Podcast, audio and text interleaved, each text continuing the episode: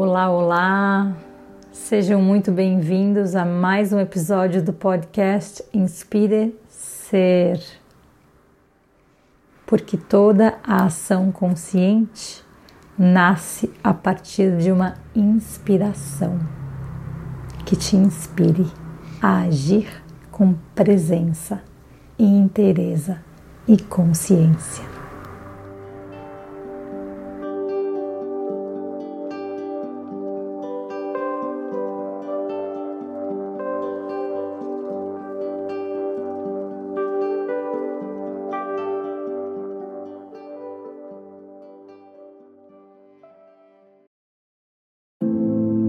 Existem alguns estigmas e mitos sobre ser professor de yoga. E mitos que estão ligados à própria prática de yoga, né? E a flexibilidade, a força e os asanas é a grande questão.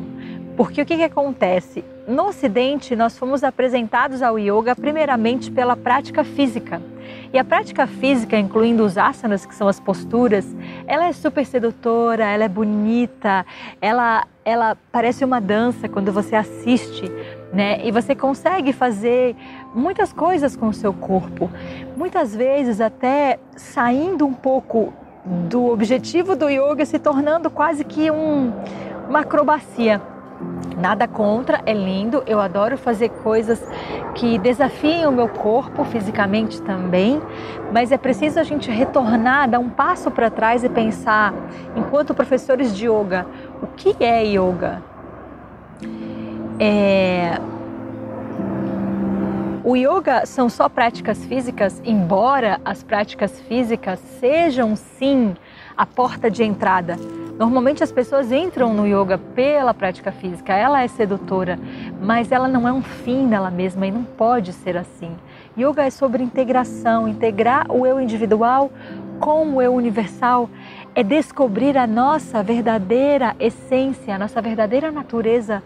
Para isso a gente precisa sair da frente com os nossos achismos, com os nossos, as nossas pretensões e deixar que o yoga chegue no nosso corpo, como ele tiver que chegar.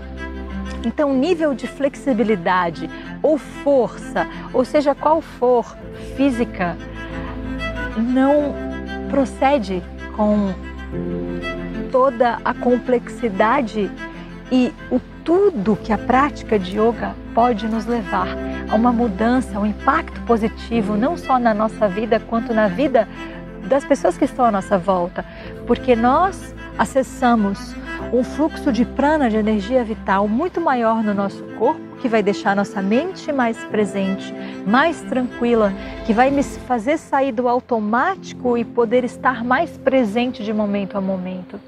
Para que também na vida eu possa interagir assim nas minhas relações. Então, isso não tem nada a ver com o nível de flexibilidade, porque muitas vezes você pode ser uma pessoa super flexível e isso te faz um grande atleta, porque você pode trazer a perna atrás da cabeça, você pode fazer mil malabarismos e, e com, é, como fala, mil malabarismos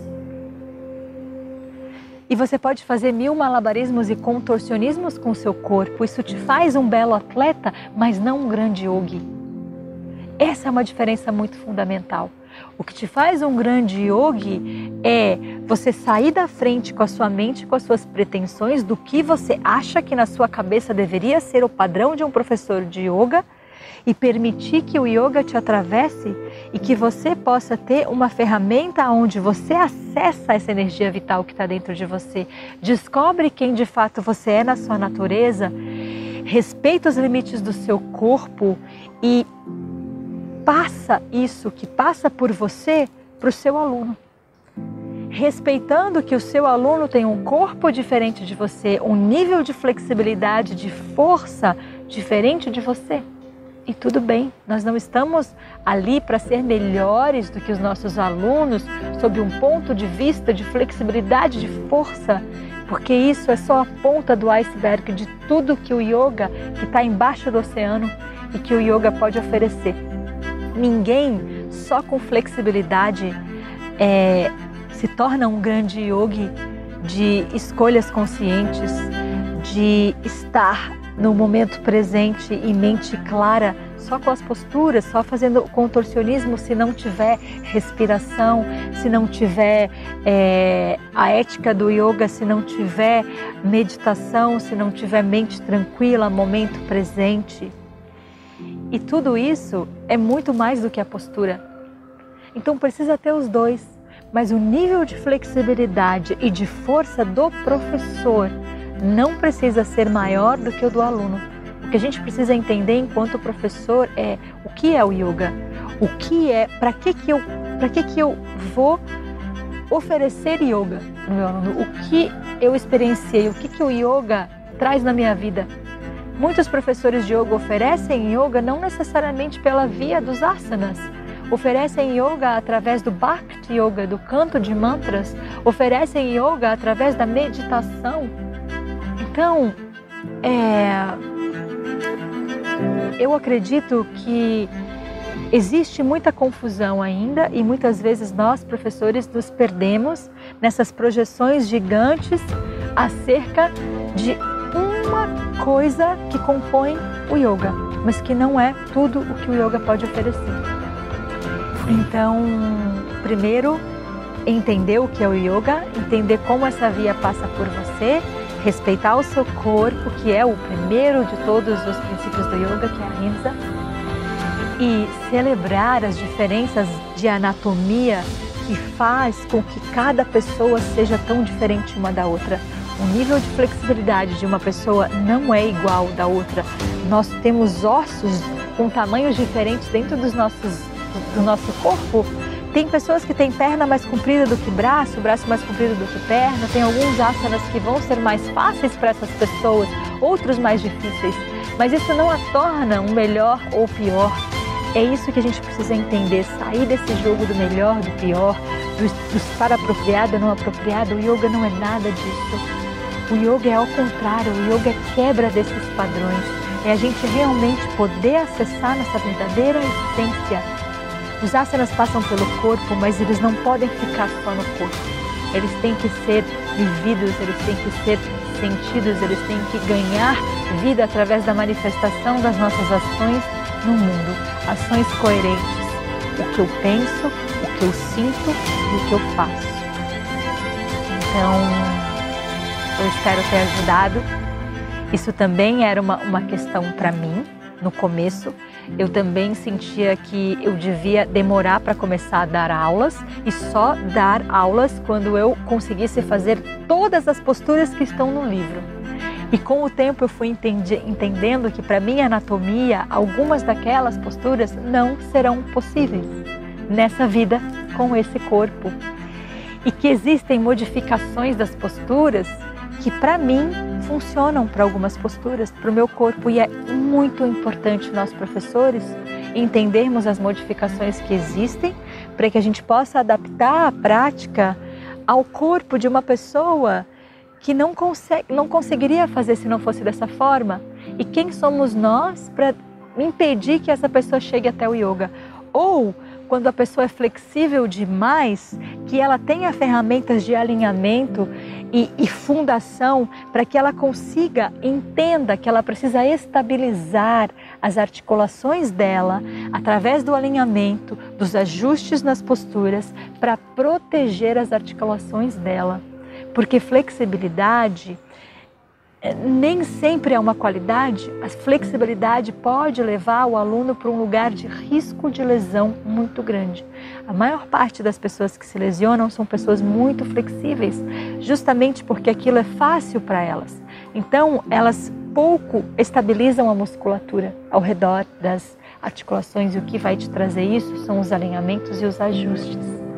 Então, se você consegue ter esse ajuste em cima do seu tapete, você consegue ajustar a sua mente, a sua respiração, todo o seu ser integrado a cada situação que a vida te trouxer. E enquanto professor, é muito importante que haja esse ajuste de, de discernimento sobre o que é de verdade a prática de yoga e o que são os asanas dentro da postura de yoga. e realmente dar importância, conhecer as modificações e dar a importância devida ao asana, mas não toda a importância girando em torno do asana. O yoga tem um universo muito vasto de possibilidades para nos oferecer.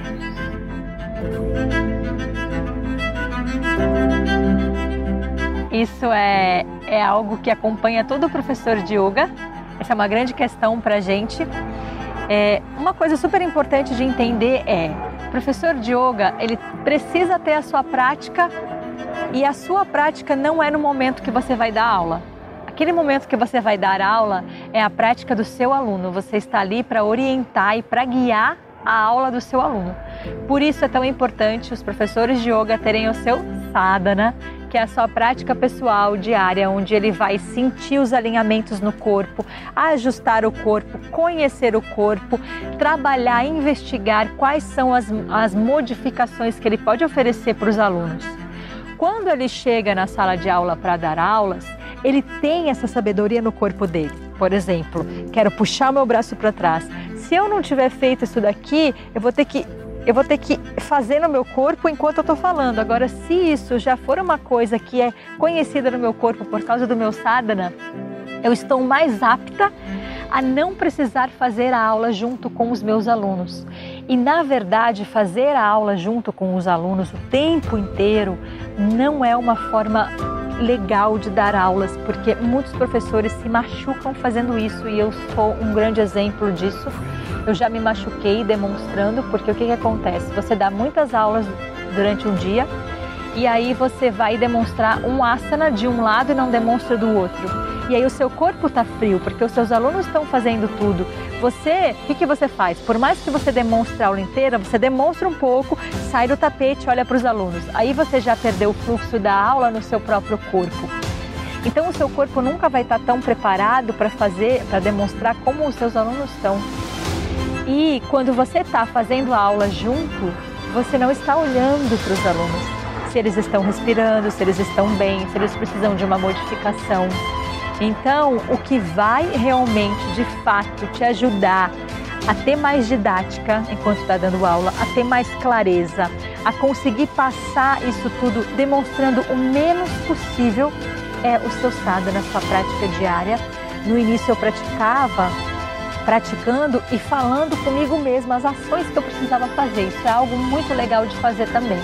Então pratique você como se você estivesse se dando aula e você falasse os ajustes que você precisa fazer em você mesma, o que, que você precisa sentir, qual é a rotação interna e externa, como que você faz para sua coluna ficar é, com a curvatura natural, esse tipo de coisa. E com certeza você vai se cansar muito menos vai ter uma aula onde as pessoas vão estar mais seguras, porque você vai estar livre para poder atender os alunos. Tem algumas coisas pontuais que eu demonstro ainda no meu corpo, mas são pouquíssimas coisas. E muitas vezes eu demonstro num aluno. Eu chamo um aluno e demonstro no próprio corpo dele, porque eu vou falando e vou pontuando exatamente o ajuste que é necessário, o alinhamento que é necessário. E isso é para as pessoas que são visuais e precisam que alguém faça antes para ela perceber como é no corpo do outro, isso também ajuda essas pessoas. Então, um benefício muito grande de não dar aula fazendo a aula inteira, além de você não se cansar, não se machucar, é que também você dá para o aluno a responsabilidade pela aula dele, pelo corpo dele. Ele vai acessar através da respiração dele o que você está falando. Ele vai ter que fazer o giro do ombro. Ele não vai parar a prática dele, para muitas vezes ele está numa postura, ele gira o pescoço e ele mesmo pode se machucar, porque ele está numa postura que não o, cor, o pescoço dele não é para ele ficar girando para olhar o que está acontecendo na sala. Quando você dá aula de um lugar onde você fala, porque você já experimentou no seu corpo e tem uma didática que é muito mais clara quanto a isso, você consegue trazer o aluno para um, para um yoga mais meditativo porque ele entra na respiração dele e ele tem que se olhar e se sentir para ver se aquilo que você está falando é verdade no corpo dele. E você pode olhar e acessar ele de uma forma mais profunda para ir direto ao ponto que ele precisa, seja num ajuste, seja num outra, na, em algum outra, alguma outra, algum outro ponto que você vai precisar falar para ser mais claro. Enfim, você consegue olhar para os alunos e saber se quando você falou eleve os braços, é claro e todo mundo elevou, ou se você vai ninguém elevou e você vai ter que falar isso de uma outra forma.